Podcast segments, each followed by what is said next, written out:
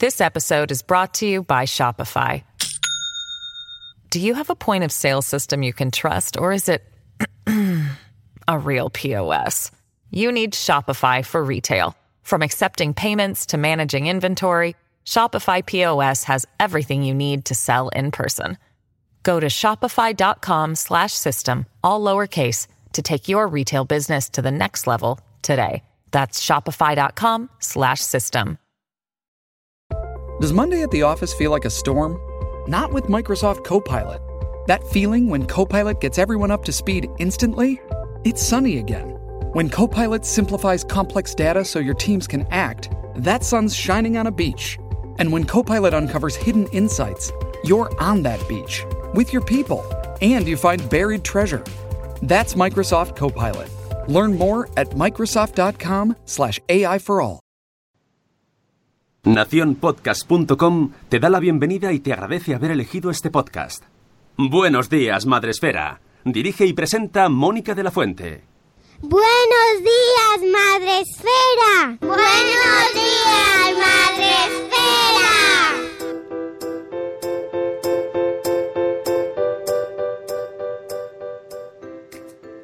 Buenos días, Madre Esfera. Hola amigos, buenos días, bienvenidos a vuestro podcast para empezar el día de la mejor manera posible. Hoy es uno, 1 de abril, que me gusta a mí empezar es como un poco de manía de estas del orden, pero me gusta mucho empezar que sea lunes, empezar semana y empezar mes. Es como, ¡ah! Pensaba que ibas a decir, me gusta mucho empezar por el 1. Está, está bien. Pero la semana, ¿no? Ya. La semana, el mes, el, la- todo, el 1, qué bien. Es, ¡Ay, qué gustito! Muy bien. Me he Cada, dado cuenta cuando lo decía, lo escribía en el guion y yo, "Mm, qué cada bien". uno con su toque allá donde vaya. No Podría ser peor. Podría ser peor. Si fuera, yo qué sé, empezar por otro número, bah, no, pero por el 1 está bien. Bueno, tenemos eh, programa hoy especial dedicado a la maternidad y la literatura. Eh, para empezar la semana hablando de libros, ¿por qué no? Aquí nos gusta muchísimo hablar de libros en Madresfera y, sobre- y, y si es de maternidad, más aún. Para eso nos hemos traído a la autora del libro Mamá desobediente. Ella es Esther Vivas y nos saluda en directo. Buenos días, Esther. Hola, muy buenos días, Mónica, tal? ¿qué tal? Dime. El madrugón, ¿qué tal?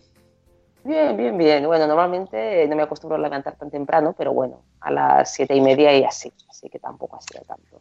Es lo que tiene promocionar el libro, que... encantada, estoy aquí con una sonrisa. Bien, eso es lo más importante, que nos lo pasemos bien y empecemos bien el día.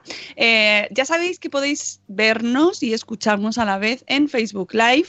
Ah, ahora mismo no tenemos a nadie ahí, pero luego ya van entrando y les saludamos a todos. ¿Y eh, dónde está la gente? En Spreaker, en la plataforma en la que retransmitimos todos los días de lunes a viernes a las 7 y cuarto de la mañana. Para los que echáis de menos los gente chachi, volverán. Volverán. Los Gente Chachi son ese formato especial que sacamos los fines de semana con entrevistas eh, en profundidad, pero que ahora mismo, debido a motivos de estudio principalmente, pues no se pueden hacer. Pero volverán, no os preocupéis porque afortunadamente vamos a volver a la vida normal, volveré a ser persona y volveré a traeros gente chachi, os lo prometo, no sé cuándo, pero volveremos. Mientras tanto, pues nos traemos los gente chachi a la semana, que también está muy bien, ¿no? Fantástico, hacemos, mezclamos un poco el directo con el gente chachi y aprovechamos y conocemos a gente guay como Marta, hoy como Marta digo, como Esther. No sé por qué me te llamas Marta, Esther, No, Esther, ¿verdad? Sí, pero tiene, todavía te lo recuerdo. tiene- Tengo cara de Marta. bueno, A es lo mejor se equivocaron, a lo mejor se equivocaron cuando nací. Eh, Eh, no. Lo he sacado, lo he sacado yo he visto ahí. No, a lo mejor es que me recuerdas a alguien que se llama Marta, debe ser, no lo sé. Bueno, el caso es que tenemos en Spreaker a Sara, ya lo decía mi abuela, que nos dice hola a Aichel de cachito a cachito, a Marta Ribarrios, que sí que tiene cara de Marta y se llama Marta. Lo siento, esto es lo que tiene madrugar muchas veces. Buenos días, Irene. Buenos días, Tere de Mi Mundo con Peques. También tenemos a Mamá Sin Red y Gusanito, a Euti, a Isabel de la Madre del Pollo. Tenemos a Eduardo del Hierro desde el Trono del Hierro, a Cripatia y Nicola, que nos saluda desde Alemania. Buenos días, Cripatia. Guten Morgen. Buenos días a Keka de Mama Conca, a Elvira Fernández. Tenemos a Lucy Chivimundo. Se escucha perfecto, dicen. Estás haciendo pruebas de sonido, Sune. Sí, funciona todo bien. Tenemos también a Vigo Peques, a Silvia de Lactando en Diverso, a Zora de Conciliando por la Vida. Eh, tenemos a nueve meses y un día después a Nuria. El otro día hablaba con mis compañeras de la Comisión de Igualdad en el Cole de su libro. Ah, mira, que te mencionaban a ti, Esther, a tu libro. Genial. Sí, sí, sí. Bueno, es que además a mí me ha llegado, esto es una cosa maravillosa, me ha llegado por WhatsApp. O sea, mm, Ostras. sí, sí, sí, qué guay, ¿eh? Una persona me lo recomendó por WhatsApp. Tenemos que traer este libro, habla con esta mujer. Ah, sí, sí, sí, sí, sí. Cuando, cuando algo llega por. WhatsApp, ¿no? Cuando llega por WhatsApp es ya el mainstream. Ya, Eso sería lo, lo suyo sería que le llegase a ella su propio libro por WhatsApp. No has triunfado directamente. Tenemos a Raquel González que viene a saludar, pero se difiere. Un besito, Raquel, a Marta de Mujer y Madre hoy. Eh, ya sabéis, Esther, eh, te lo cuento a ti para que estés al tanto, que tenemos mucha gente que va entrando en el chat, va saludando, va comentando, bien. Así que si hay alguna pregunta que queráis hacer a Esther, pues se la iremos contando durante la entrevista. Lo que, mm, para empezar, ya sabéis, hay que empezar por el principio. Buenos días, Quiles. Eh, ¿Quién es Esther Rivas? ¿Quién eres? Ponnos un poquito en contexto para que te conozcamos un poco mejor. Pues yo soy, periodista. Desde hace años trabajo más en temas vinculados a, la alimentación consciente, a la agricultura ecológica, a la crítica al modelo de- agroalimentario industrial. Y una vez fui madre, hace cuatro años, me empecé a preguntar qué es esto de la maternidad, eh, que no todo es de color de rosa como te lo venden, que hay una serie de dificultades ya desde el minuto cero cuando te quieres quedar embarazada y tienes mil y una dificultades, que es lo que me pasó a mí en, en- en concreto. Luego, con el embarazo, ese seguimiento, muchas veces que no te tienen en cuenta a, a ti también como, como madre, las dificultades para parir como quieres. Y todo esto me llevó a empezar a escribir sobre la maternidad y a raíz de todas estas reflexiones salió, salió este libro. ¿Cuánto has tardado en escribirlo? Porque es un libro mm, muy sesudo, lleva mucho trabajo, mucha referencia, mucha documentación. No es una reflexión de una noche sin De dormir. verano, Sí. No. Pues el libro empecé a escribirlo hace tres años. Eh, hay todo un trabajo detrás importante eh, de profundizar en una serie de temas. Eh, es un libro que he publicado pues, después de estos tres años en castellano con la editorial Capitán Swing y en catalán también se ha publicado con Ara Libras. Y es un libro que por un lado se divide en tres grandes apartados. Uno sobre la maternidad, de reflexionar sobre los distintos modelos de maternidades que hay, porque muchas veces nos venden como que hay unas maternidades únicas, idílicas, y en realidad la maternidad es muy plural y hay tantos modelos de maternidad como mujeres y muchos más y que vienen condicionados por nuestro contexto, porque a veces no somos la madre que queremos, sino la madre que podemos ser. Uf. Y, y luego hay otro gran apartado sobre el parto y sobre lo que se llama la violencia obstétrica, que es con todos estos problemas que nos encontramos las madres a la hora de dar a luz, esos problemas para que se nos respete el parto que queremos y como muchas veces nos acaban haciendo cesáreas que no queremos eh, y que no necesitamos, episiotomías, pues hay toda una reflexión sobre este, esta cuestión y lo que hay que avanzar también en el modelo sanitario para, para cambiarlo. Y un último apartado sobre los debates acerca de la lactancia, eh, sobre las bondades de, de dar la teta y también el negocio que hay detrás de, de- de la lactancia artificial, siempre partiendo del respeto a todas las opciones, eh, porque en realidad, como antes te decía, nuestra maternidad no viene tanto determinada por lo que queremos hacer muchas veces, sino por lo que podemos, por el contexto, por si estamos acompañadas y tenemos apoyo o no. Y un último elemento también es que el libro, libro reflexiona sobre cómo se ve la maternidad desde el feminismo y cómo el feminismo ve la maternidad. Creo que este también es un tema que estaba, que estaba pendiente y, y ha sido complejo las relaciones entre feminismo y, y maternidades. Muy complejo, desde luego, porque eh, es cierto que te genera cuando te, eh, te conviertes en, madre, cuando das a luz, y ya te, te- automáticamente ya eres madre, te lleva una etiqueta, plim, madre. Pero en, en muchos casos hay gente que sí que lo vive y fantástico y le llega, pero hay muchas mujeres que, a las que nos cuesta llegar a ese estado de ser madre de una manera plena y consciente, ¿no? O sea, nos cuesta mucho decidir qué es ser madre.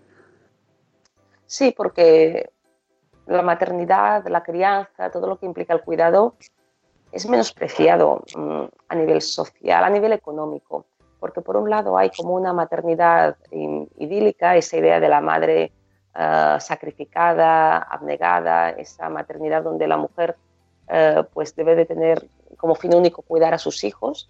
Y si no encasillas en esa maternidad, a menudo la alternativa que se plantea es pues eh, esa, esa, madre que está siempre 100% disponible para el mercado de trabajo, pero al final tampoco tienes tiempo para cuidar a las criaturas y nos movemos entre esta dicotomía de la maternidad de color rosa y la maternidad un poco alienada. ¿Y dónde queda nuestro deseo de ser madres, nuestra experiencia de ser madres, cómo lo vivimos? Y es esto lo que no, no, no se tiene en cuenta y a la vez no se valora, no se valora todo el trabajo que implica cuidar, ya lo hagamos como madres o como padres. Y, y, unas prácticas tan esenciales para la reproducción de la vida, quedarse embarazada, gestar, parir, dar de mamar, cuidar.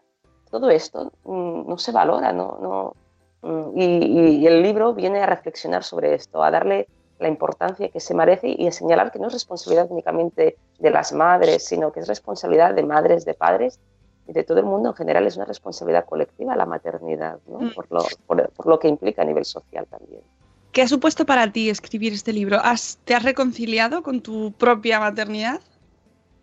Bueno, para mí escribir el, el libro también ha servido un poco para curar heridas en parte, porque es un libro que es un ensayo y es un libro que tiene que está basado en una fuerte documentación, porque creo que cuando defendemos determinadas ideas que a veces van a contracorriente, es importante sostenerlas en, dada, en datos, y por por eso cuando yo denuncio la violencia obstétrica, que son estas malas prácticas que se llevan a cabo en la atención al parto, pues señalo que hay unos datos que lo validan. ¿no? Aquí tenemos un número de, de cesáreas, de episiotomías, de partos inducidos mucho más elevado que el que recomiendan las instituciones sanitarias uh, y mucho más elevado, por supuesto, que en los países nórdicos. Por lo tanto, es un libro que reflexiona um, sobre temas candentes en la maternidad a partir de datos, pero también es un libro que parte de la experiencia personal. Y cuando digo que sirve para curar heridas, es porque también vuelco mi experiencia personal, que no siempre ha sido fácil con la maternidad, en este libro. Y es un libro en el cual yo planteo pues algunos tabús en relación a la maternidad, ¿no? eh, temas que son silenciados e invisibles, aún más que, que, que, otros de los que ahora estamos hablando, temas como la infertilidad, la depresión postparto, la pérdida gestacional, es como el fracaso de la maternidad y, y por eso a menudo no se habla y se niegan. Y yo hablo de estos temas y además hablo en primera persona, en particular en lo que implica la infertilidad. Yo tuve muchas dificultades para poderme quedarme embarazada debido a una infertilidad de origen desconocido y no fue hasta cuatro años después que llegué a tener a mi hijo después de someterme a diferentes técnicas de reproducción asistida. Y, y creo que es importante, ¿no? Porque señalar que la infertilidad existe y, y, que la infertilidad no es solo un problema individual, sino social, es una enfermedad social. ¿Por qué no nos quedamos embarazadas? ¿no? Y no nos quedamos porque a lo mejor no podemos ya sea por problemas de infertilidad, pero también por problemas económicos, por dificultades para conciliar esta maternidad con, con, la crianza, y luego podemos profundizar sobre todo ello. Y el otro gran tema sobre el que yo hablo también a nivel personal, uh, y, y, que es un tema que no es fácil, es la pérdida gestacional, porque yo también tuve, tuve un aborto, en este caso tuve que abortar porque uh, el bebé que esperaba tenía una malformación que era incompatible con la vida. Y a los tres meses uh, tuve que tomar esta dolorosa decisión. Y eso también es muy duro porque es un tabú social, implica como el fracaso de la maternidad, la sociedad no está preparada para acompañarte y a menudo el personal médico tampoco. En mi caso yo tuve suerte porque en el Hospital del Mar en Barcelona, donde atendieron a mi aborto, pues fue de 10, pero en general hay poca información sobre uh, cómo vivir ese momento, ¿no? El hecho de, de, de, poder decidir en el momento de, ese aborto, el, el, hecho de poder ver también a, a, tu criatura. Esto a menudo ayuda también a, a acompañar el duelo posterior y, hay, y, es necesario también hablar de, que esto existe y sucede más a menudo de lo que nos podemos llegar a imaginar. Madre mía, qué de temas has lanzado así.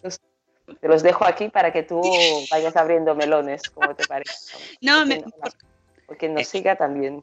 Eh, me parece todo muy nos afecta tanto, o sea, todas las partes que nos ha sido, todos los, eh, los puntos que nos ha ido contando, me parece que nos afectan a, todas en mayor o menor medida, pero mm, lo vamos viviendo en nuestro entorno, en nuestra comunidad, por ejemplo, se habla mucho y cada vez se habla más de temas como la infertilidad, de temas como el duelo, ¿no? de, de, perder eh, un hijo, de que se vive ahí, de ese silencio, pero es verdad que está totalmente apartado porque no queremos hablar de ello. ¿no? Por eso, eh, no sé si el título del libro, eh, Mamá desobediente, va de, está relacionado con eso o, o, sea, con, con, hablar de las cosas que no quieren que hablemos o a qué obedece en este caso este título. ¿Por qué elegiste Mamá desobediente? Porque, por un lado, creo que, que es necesario desobedecer a, las maternidades que nos han impuesto. Es, como que te encasilla, no tienes que ser una mamá perfecta, que, que, básicamente eh, tu vida sea cuidar a los pequeños, o tienes que ser una mamá eh, totalmente disponible para el empleo. Y es lo que te decía un poco al principio, eh, aquí donde queda la experiencia, donde queda la experiencia materna. Y lo que hemos visto es que a lo largo de la historia se ha impuesto, hay, una, activista teórica de los años 70 que me gusta mucho, que es Adrienne Rich, que ella decía, hay que distinguir entre lo que es la institución de la maternidad, que es esa maternidad que te imponen, a lo que es la experiencia materna, que es la experiencia subjetiva de las mujeres. mientras que la institución de la maternidad tiene ese carácter patriarcal, ese carácter de obligación, ese carácter de destino único para las mujeres, la experiencia materna es mucho más plural, es mucho más diversa y, y te enriquece, ¿no? A pesar de todas las ambivalencias y contradicciones que tienen. Y por lo tanto se trata de distinguir entre lo que es esta imposición de la maternidad y lo que es la experiencia de, la maternidad. Y el título del libro es esa voluntad de desobedecer a, estas imposiciones. Y a la vez también la el libro lo que quiere es sacar una serie de temas del armario, sacar las maternidades del armario, sacar la infertilidad, sacar el parto, sacar la lactancia, y, es esa la otra cara del, libro también, la, de, mirar a todos esos temas que en general se silencian, mirarlo desde un punto de vista personal y, también a partir de muchas experiencias que cito en el libro, porque el libro también se enriquece de experiencias de a lo largo de estos años que me han llegado por redes sociales, eh, experiencias que he leído. Y aquí, como tú decías antes, la red también es un sitio que ha permitido florecer y sacar del armario muchas experiencias personales y romper con esta solitud, porque ser mamá hoy en día es ser mamá en solitario en general en la sociedad que vivimos. Y, las redes también nos permiten entrar en contacto con muchas otras personas que viven nuestra experiencia o que la sufren. Y el anonimato a veces también ayuda para hablar de temas que a lo mejor eh, son tabú, como antes decía, la infertilidad, el duelo gestacional, y poder compartir estas experiencias. Y de aquí que en el libro yo cito Madre Esfera como referente. Qué, como referente. Qué orgullo. claro, cuando hablo de las redes eh, y lo que han significado, pues el referente aquí, bueno, es Madre Esfera, faltaría.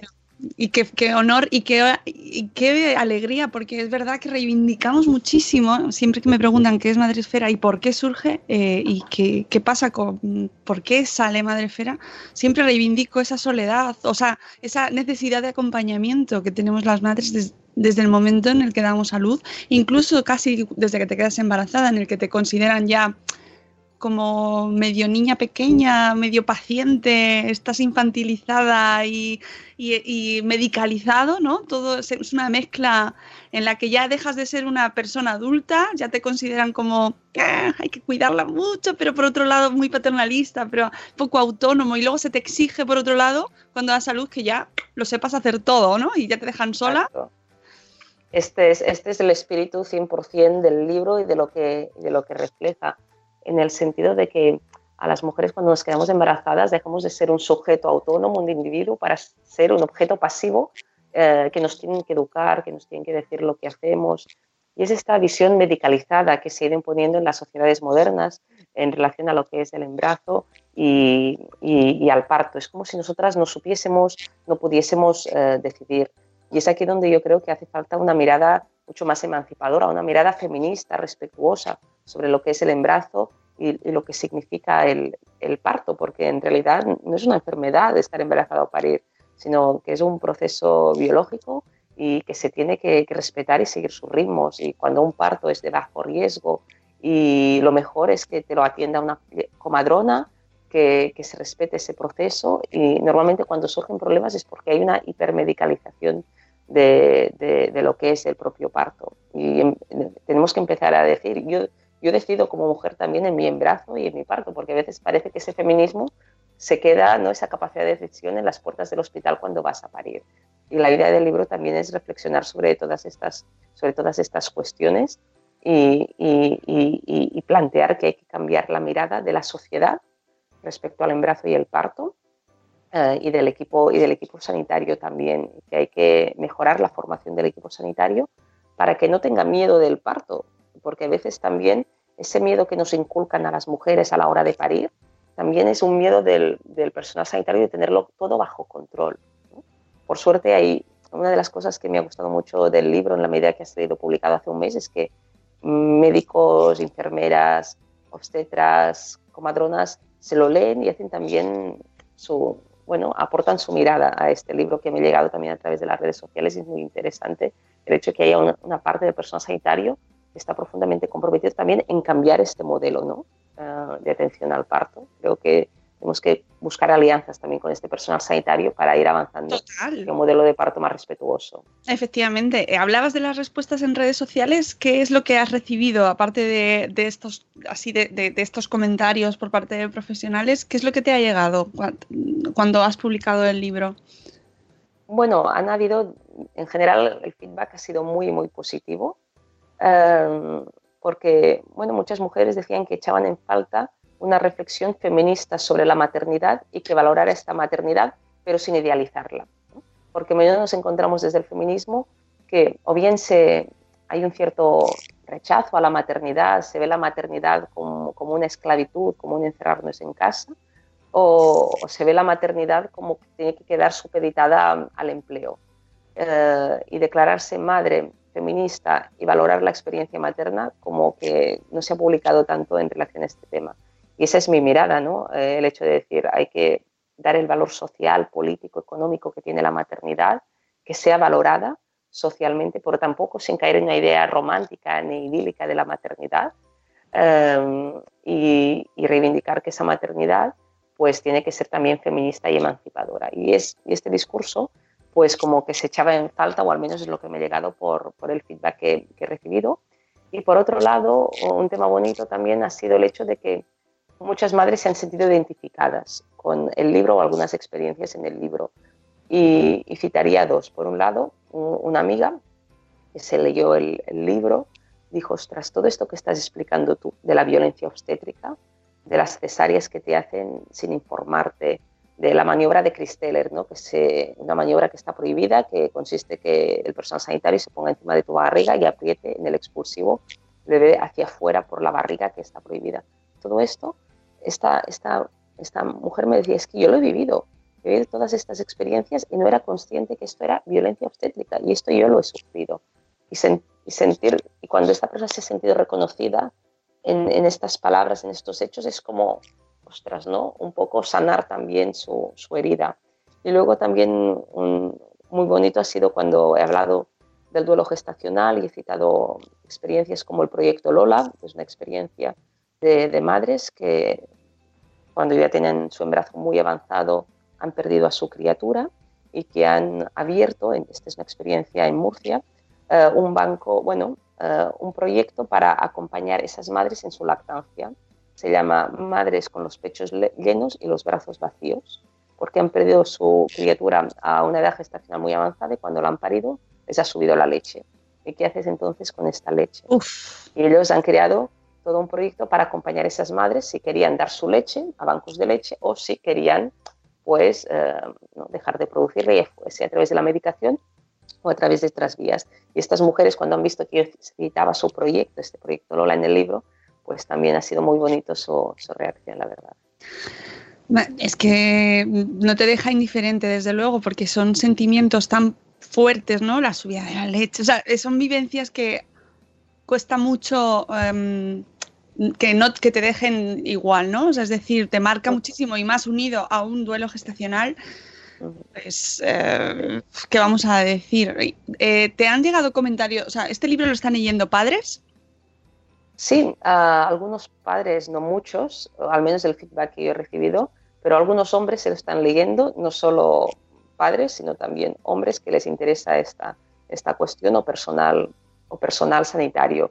El feedback directo de padres aún no, aún no me ha llegado, aunque yo creo que ah, hay una paternidad ah, que cada vez está bueno, ganando mayor perfil, pero lo que hay que reivindicar es que sea una paternidad comprometida. Yo digo que lo que hay que hacer es maternizar la paternidad, eh, porque en definitiva cuidar y criar es responsabilidad de todos. Hay una parte de la maternidad que es biológica y el embarazo, el parto, el puerperio es una explosión de hormonas hay ese piel con piel imprescindible eh, entre la madre y la criatura una vez mm, el bebé nace, que es tan importante para la salud del pequeño y también para la salud física y emocional de la mamá. Hay esa lactancia materna que yo creo que es, es, fundamental y es fundamental apoyarla y que las mujeres podamos estar acompañadas y decidir en ese, en ese momento, pero también los padres desde el minuto uno de la, del, del, parto se pueden, se pueden y se deben de implicar, ¿no?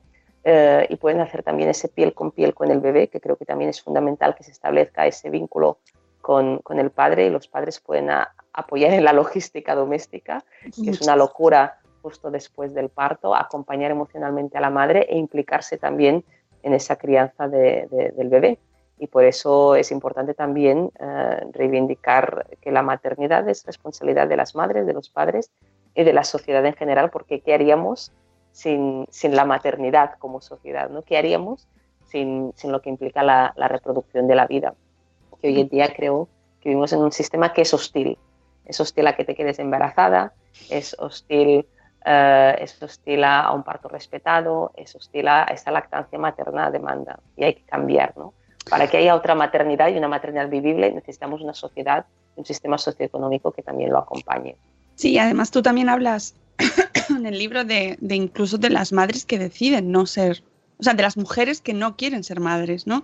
Es decir, está, es hostil hacia todo tipo de decisiones, porque mmm, se plantea muchas veces, ahora mismo estamos asistiendo a que se cuestione políticamente decisiones que son personales, ¿no? Cómo se personaliza eh, si tienes o no tienes hijos en función del modelo reproductivo o no. Hace falta tener más hijos. Tened hijos, mujeres. Sí, bueno, por un lado... Eh yo creo que hoy en día la maternidad, a diferencia de otros periodos en la historia, es una elección. ¿no? Y las mujeres podemos decidir si somos madres o no. Porque a lo largo de la historia, como mujer, o eras madre o no eras nada. Claro. Hoy es una elección y esto es positivo, pero aún así hay un cierto estigma ¿no? que se ponen las mujeres que no tienen criaturas. ¿Y tú por qué no tienes criaturas? ¿Y cuándo las vas a tener? ¿Se te pasará el arroz? Y bueno, las mujeres mmm, podemos estar plenamente realizadas siendo madres o no siendo madres podemos ser muchas otras cosas aparte de, de madres. Y, y, hay que reivindicar también esta no maternidad de poderla elegir. Eh, la reflexión que hago en el libro es que una de las paradojas del momento actual es que hoy que podemos elegir como mujeres ser madres, tenemos más dificultades que nunca para serlo. Tenemos más dificultades que nunca para quedarnos embarazadas, para tener hijos, y esto no lo digo yo, sino lo dicen las cifras porque hay que tener en cuenta que una de cada cuatro mujeres nacido, nacidas el año 1975, que es el año en que yo nací, no serán madres y la mayoría no serán porque no lo, lo, lo quieren ser, sino porque no lo pueden ser. Y no puedes quedarte embarazada a menudo, pues porque tienes un problema ya sea de infertilidad de origen des desconocido, problemas de endometriosis, varias cuestiones vinculadas a la infertilidad, pero también a veces no puedes tener criaturas o pospones esa maternidad porque tienes un trabajo precario no llegas a final de mes, con tu pareja no llegas ni a un salario mínimo decente, y ese, o, o, porque piensas que, bueno, no, que ahora que tienes un empleo más o menos estable mmm, y quieres mmm, promocionarte en el trabajo, ¿qué hago si me quedo embarazada? Luego vivimos en, una sociedad que hostil en realidad a la, a la maternidad. Y claro, nos dicen, quédate embarazada, ¿no? Uh, de cuando cada vez que salen estas cifras de natalidad que han caído en picado, Claro. Y bueno, promovemos la maternidad, pero es que no se hace absolutamente nada. ¿Qué ayudas hay a la maternidad, a la crianza en España? Es uno de los países de Europa con el, apoyo a la maternidad, a la crianza con las ayudas más ridículas que, que, que, que existen. O nos dicen, sí, mm, procread, pero hay ayudas uh, a la vivienda. Uh, ¿Cuál es la situación del mercado de trabajo? Si no acabamos con la precariedad en el mercado de trabajo, si no hacemos el acceso a la vivienda que sea accesible para todo el mundo, um, cada vez será más difícil plantearse, plantearse ser madre. Y esta es la gran contradicción de los tiempos, de los tiempos actuales. Mm. Que aquellos mismos a veces que dicen tenéis que tener hijos son los que hacen unas políticas que justamente lo dificultan sí. porque precarizan la vida y el mercado de trabajo.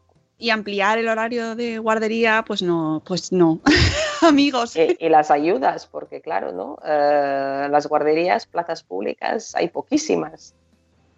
Y, y, bueno, y también si quieres tú, por ejemplo, tomar la decisión de yo quiero acompañar la crianza de mis hijos más allá de los cuatro meses de baja por maternidad, ¿no? Quiero dar la teta hasta los seis meses, como recomienda la Organización Mundial de la Salud, como lactancia materna exclusiva, hasta que empiezo con la alimentación complementaria. Si yo quiero hacer esto, es, si, si, no tengo capacidad económica para tomar una excedencia y pagármela yo, pues no lo puedo hacer. Por lo tanto, hay que empezar por exigir también unos permisos de maternidad más extensos, eh, al menos un permiso de maternidad de medio año, uno digno. Mm, que sea compatible con la lactancia materna sí. exclusiva. Es que tenemos los permisos de maternidad eh, de los más bajos de Europa también.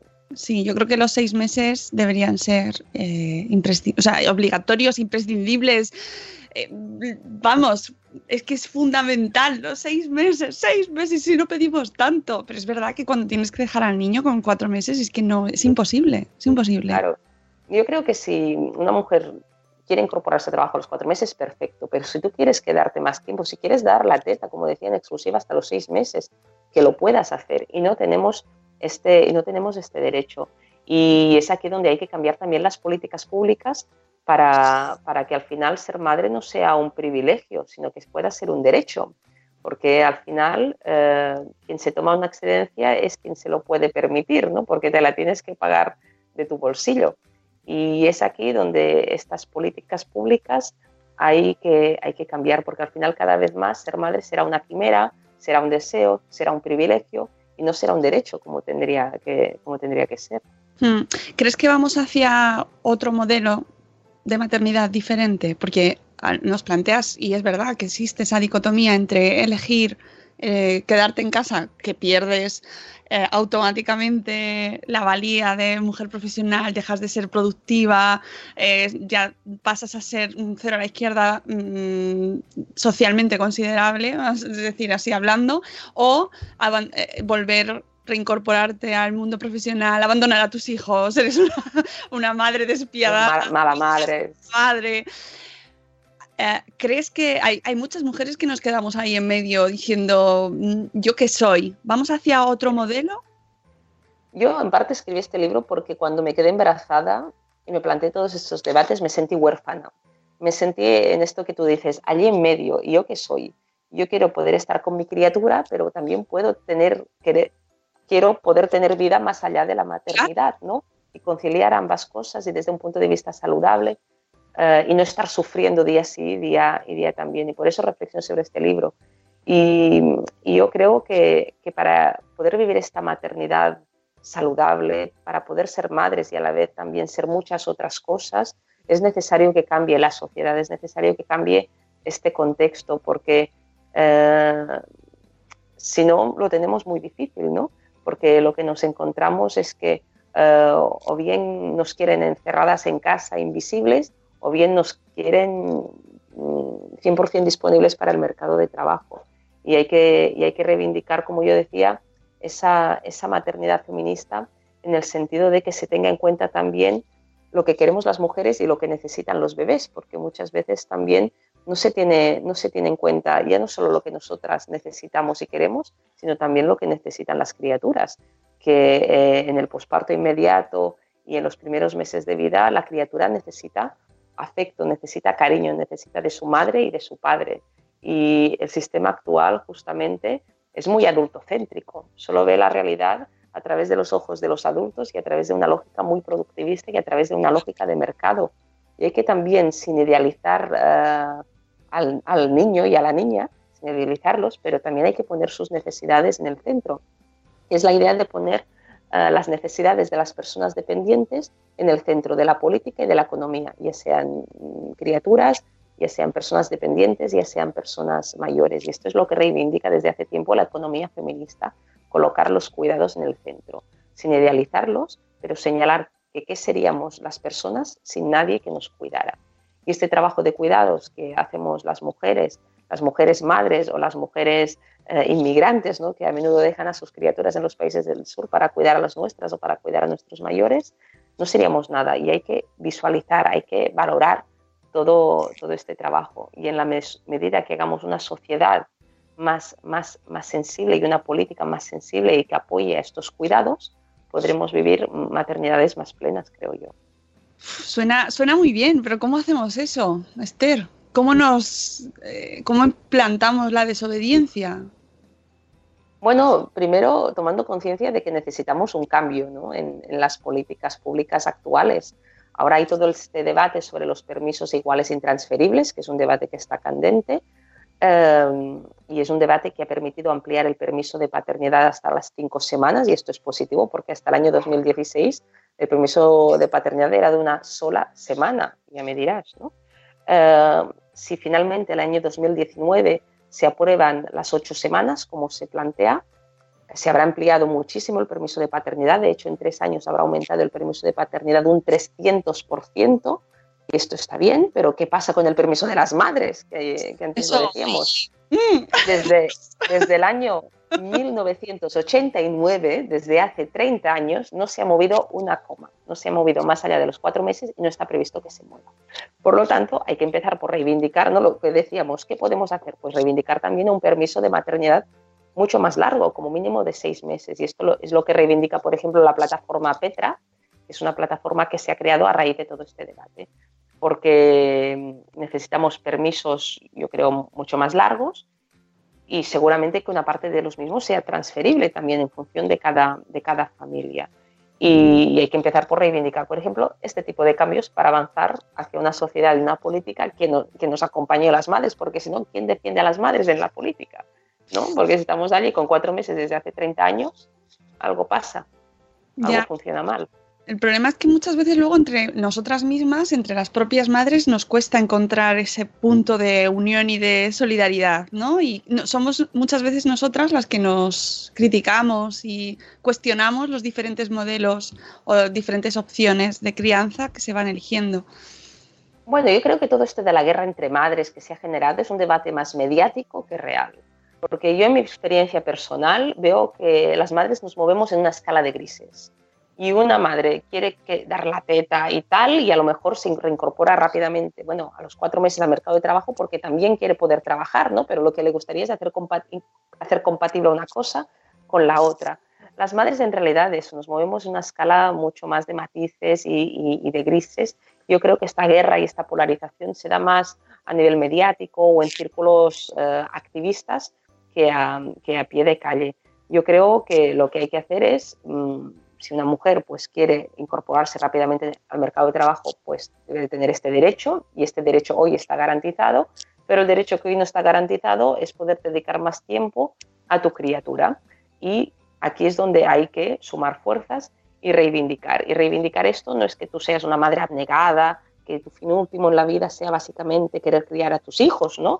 Pero tú en un periodo de tu vida a lo mejor quieres poder dedicar esfuerzos a esta cuestión a la vez que si lo puedes hacer compatible con otras, con otras inquietudes que tú tienes. Y esto no implica quedarte encerrada en casa, porque también criar puede decir compartir, ya sea en las redes sociales, ¿no? en, en, la blogosfera, en, en, los grupos de apoyo a la lactancia materna, en los grupos posparto. Criar es importante también hacerlo en red, hacerlo en tribu, hacerlo acompañada, porque si no es prácticamente imposible sobrevivir a la crianza y sobre todo desenmascarar esa maternidad de color de rosa, decir que ser madre implica contradicciones, implica ambivalencias, implica que no hay nadie a quien quieras tanto como a tu hijo, pero a menudo es que no puedes más con la criatura. Y decir esto es eh, vivir una maternidad saludable, porque lo otro es cargarnos de, culpa. Y es hora que dejamos la culpa en otro, en otro lugar.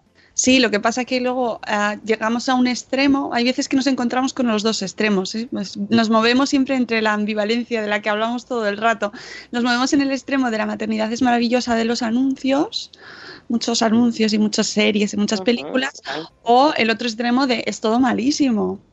Y claro, cuesta mucho eh, reconciliar ambas facetas, ¿no? Y, y genera eh, mucha polarización, efectivamente, ¿no? O es, o es bueno o es malo. Y, mm, sí, yo creo que, que, hay que reivindicar que la maternidad es algo muy diferente de lo que nos vende el cine, de lo que nos venden las revistas del corazón, y que la maternidad implica poner patas arriba tu vida cotidiana, tu vida con tu pareja, eh, tu relación y la conciliación con el mercado de trabajo, y solo señalando que la maternidad es esto, podremos vivir una maternidad saludable, porque si no lo que nos encontramos es que hay una máscara de la maternidad que lo impregna y lo tapa todo y que tapa nuestra experiencia personal. Y esto lo vemos claramente con las mujeres que sufren una depresión posparto. Si tú sufres una depresión posparto, no lo puedes decir, porque es lo peor que te puede pasar, que no quieres a tu hijo, no quieres estar con él.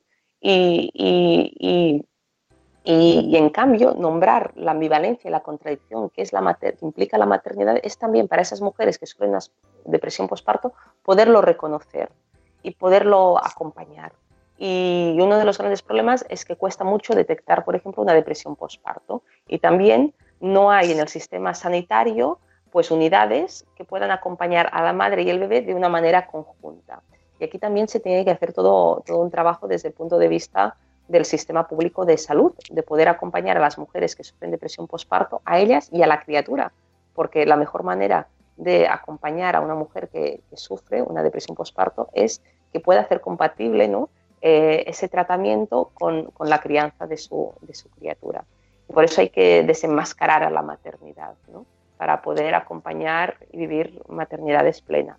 Claro, y que es una experiencia maravillosa, pero que es verdad que es muy dura, muy exigente y que muchas veces nos, o sea, eh, eh, nos, nos planteamos una maternidad perfecta, que las expectativas, alguien mencionaba antes en el chat las expectativas, las expectativas, qué daño hacen, Esther, ¿no? ¿Cómo, ¿Cómo llegamos a esa maternidad pensando que va a salir todo bien y cómo eh, la realidad se va poniendo día a día ahí, incluso yendo bien, eh, nos cuesta muchísimo afrontarlo. Mm, yo, creo que también uno de, los antídotos es, ver que al final eh, la maternidad no parte tanto de una decisión individual, sino del contexto en el cual nos encontramos. Y esto ya sucede en el parto. En el parto, al final, a menudo nosotras no podemos decidir qué parto, qué parto tenemos porque hay una injerencia médica y una hipermedicalización que no al, no respetar los ritmos del parto, podemos salir del parto con una cesárea que, no necesitábamos, con, un parto inducido que ha implicado una mayor medicalización y esto ha generado una complicación que hace que al final la criatura tenga que salir eh, con fuerza y ese parto idílico que habíamos imaginado, como hay esa visión mm, médica del parto asociándolo a una enfermedad, pues esto trunca nuestro parto, nuestro parto. Yo digo que nos han robado el parto, porque al final no se respeta el, el, parto como proceso fisiológico, sino que se hipermedicaliza. Y nosotros además lo acabamos aceptando. Al final la violencia obstétrica, yo digo que es la última frontera de la violencia de género, porque nos han dicho que el parto es esto. Y el personal médico aplica estas prácticas considerando que son las mejores, nosotras las aceptamos porque nos han dicho que el parto era necesario una episiotomía era que, te lo, es que te lo induzcan y la sociedad también acaba considerando que esto es lo mejor porque al final tenemos una criatura en nuestros brazos que está viva y que está sana, pero el parto no es esto. Por lo tanto, cuando hablamos de expectativas truncadas, muchas veces tiene que ver con un contexto que no nos acompaña y hay que empezar a poner nombre a estas situaciones y decir, no, esto que nos ha pasado, no, a lo mejor no nos tendría que haber pasado, ¿no? y esto es violencia obstétrica. Y lo que nos encontramos es que hay una parte importante del personal sanitario y de la institución sanitaria que no lo reconoce. La Sociedad Española de Ginecología y Obstetricia dice que la violencia obstétrica no existe. ¿Y esto qué quiere decir? ¿Que las madres nos lo inventamos? La propia Organización Mundial de la Salud dice que esta violencia en la atención al parto existe y se tiene que erradicar. Ponerle nombre es el primer paso para acabar con ello. Y con esto no quiere decir que yo esté en contra de las cesáreas y las episiotomías. No, no, si hacen falta, suerte tenemos de estos avances. El problema es que cuando unas prácticas que están pensadas para momentos excepcionales se aplican de manera rutinaria. Y aquí es cuando nuestras expectativas chocan con una realidad que no nos tiene en cuenta como madres, como mujeres. Y estas expectativas chocan porque hay un contexto que no acompaña al parto respetado en ese momento, pero también estas expectativas chocan cuando hay un mercado de trabajo que no está pensado para la crianza, sino que está pensado para producir. Por lo tanto, hay que empezar a ver la maternidad no desde el punto de vista individual, sino desde un punto de vista político y colectivo. Nuestras expectativas chocan porque el problema es que es el contexto el que nos acompaña. No es que nosotras fracasemos en la maternidad, es que la sociedad fracasa a la hora de acompañar a nuestras maternidades. Sí, la verdad es que sí, y es una reflexión muy interesante y que luego nos acompaña durante toda la crianza. Ayer veía en Twitter a alguien que estaba comentando eh, que había hecho, estaba haciendo una encuesta en su entorno sobre madres eh, que habían sido eh, sometidas a, acoso laboral durante su jornada reducida, ¿no? Y el, el resultado mm, no puede ser más triste porque en el momento en el que la madre elige una jornada reducida, por ejemplo, eh, en el trabajo deja de contar, deja de tener sentido laboral. A los padres también les está pasando, ¿eh? pero obviamente la mayoría de las, de las opciones de jornada reducida son las madres las que las eligen. Y el, el, acoso profesional al que son sometidas eh, es muy significativo. Es claro, el mercado de, trabajo, el problema es que cuando hablamos, por ejemplo, de las bajas por maternidad y paternidad, eh, cuando hablamos del mercado de trabajo, el problema es que este mercado de trabajo es el que, el que rechaza esta maternidad, ¿no? Y la gran contradicción es, pero es que si no tenemos criaturas, mm, tenemos un problema como sociedad. Es el mercado de trabajo el que tiene que cambiar para adaptarse a la maternidad y la crianza. Y hoy en día lo que pasa es que adaptamos la maternidad y la crianza al mercado laboral. Y así vamos, ¿no? Eh, vamos que no llegamos. Vamos con el sacaleches a todos los sitios, ¿no? Y encima que vamos supeditadas ¿no? al mercado de trabajo, somos nosotras que supeditamos la crianza, esa maternidad al mercado de trabajo, encima que hacemos esto, encima nos penalizan. Y mm. encima es lo que tú dices, acoso laboral, ¿no? Em, lo que hay que cambiar es que este mercado de trabajo, por empezar, tendríamos que trabajar todos menos horas. Fuésemos madres o padres o no lo fuésemos. Hay que, eh, eso está clarísimo. Y el modelo de trabajo, el teletrabajo. Reducir la jornada laboral, que es una demanda que parece que todo el mundo ya ha olvidado, que los sindicatos han olvidado, y dices, hombre, reducimos la. tenemos que reducir la jornada laboral. En cambio, hacemos más horas que nunca con horas extras. Sí, y, y, para qué? O sea, es decir, tenemos un sistema pensado de una manera totalmente al contrario de luego lo que vivimos.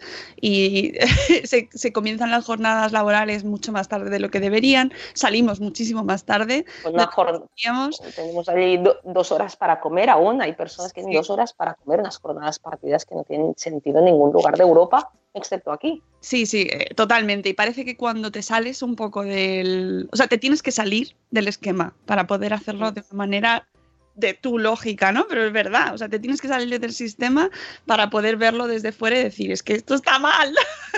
Sí, es que además cada vez hay más mujeres que cuando se quedan embarazadas dejan su trabajo y emprenden por su cuenta. Claro. Esto también se ve muy claramente en la, madres, en la blogosfera materna. Sí, sí, cada vez hay más mujeres que dicen, bueno, yo me voy a reinventar. Y al final es eso, ¿no? Te ves obligada a salirte del mercado de trabajo porque ese mercado de trabajo rechaza a la maternidad y tu experiencia materna. Sí. Y claro, eh, la solución no es esto, porque al final lo puedes hacer, a lo mejor tú, que eres una profesional liberal, ¿no? Yo, tú me, me en sentido genérico, pero la mayor parte de, mujeres que tienen que trabajar sí o sí por terceros, no les queda más remedio que supeditar la maternidad a ese empleo.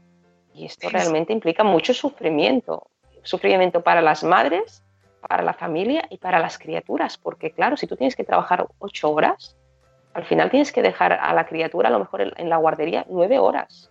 Y esto lo sufres tú como madre, que, tienes que te ves obligada a tomar esta decisión, y, esa criatura que a lo mejor ni siquiera llega al año de edad. Hmm. Sí.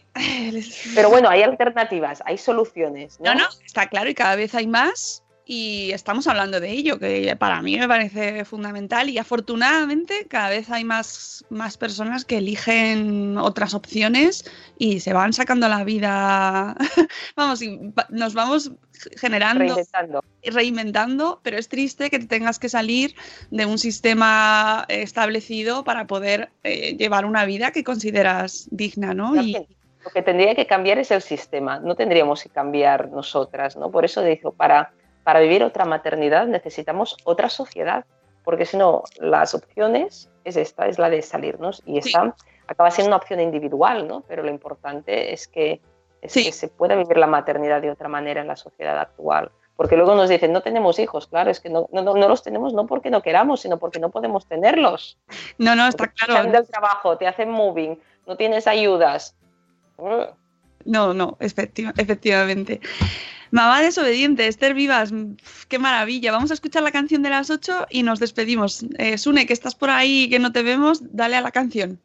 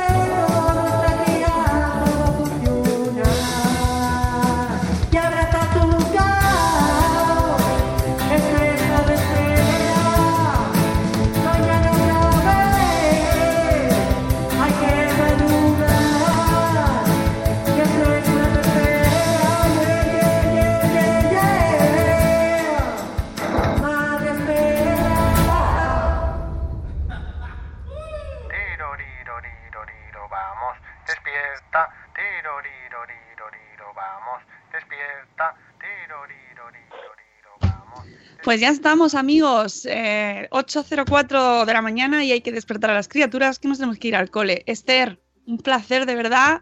Mamá desobediente en la editorial Capitán Swing en castellano y en catalán me has dicho que catalán con ara llibres, ara llibres. Pues tenéis la opción también para, para leerlo en catalán. Eh, muy, muy, muy recomendable este libro eh, para reflexionar, para, para regalar a, madres, para regalar a mujeres que se están, y, y padres también, y hombres, que, que tenemos que reflexionar todos en conjunto sobre, porque al final nos afecta a todos. Es así. O sea, esto es una cuestión que, que todos eh, nos interesa. Siguiente proyecto, Esther, ¿lo tienes ya en marcha o todavía no? Bueno, en el libro había toda una parte dedicada a la crianza, así los, si el niño no me come, si el niño no me duerme, ¡Madre! que al final no llegué a poner y suerte porque el libro ya tiene 300 páginas y imagínate, ¿no? Si además añado todo esto, al final no lo puse. Así que ya veremos, ya veremos. Bueno, Pueden ser nuevos proyectos que están allá. dale duro porque ese tema también, ojito, y está muy relacionado con, con los inicios, ¿no? Con esa culpa, con esas expectativas, con ese juzgarnos. En fin, amigos, que tenemos mucho ahí por lo que trabajar y por lo que ser desobedientes. Mucha suerte con el libro, eh, Esther, y que yo te voy a llamar Marta ya para, para siempre. Marta, siempre para ti, Mónica. Que ya A sabéis, amigos, a los tuyos. Mamá desobediente, lo tenéis en el mercado, por favor, eh, compradlo y leedlo. Muchas gracias a todos por escucharnos. Gracias, Esther, que tengas un lunes maravilloso. Y nosotros nos escuchamos mañana a las 7 y cuarto con la agenda con nuestra maravillosa Rocío Cano. Os queremos mucho. Hasta luego, Mariano. Adiós. Hasta mañana. Hasta mañana.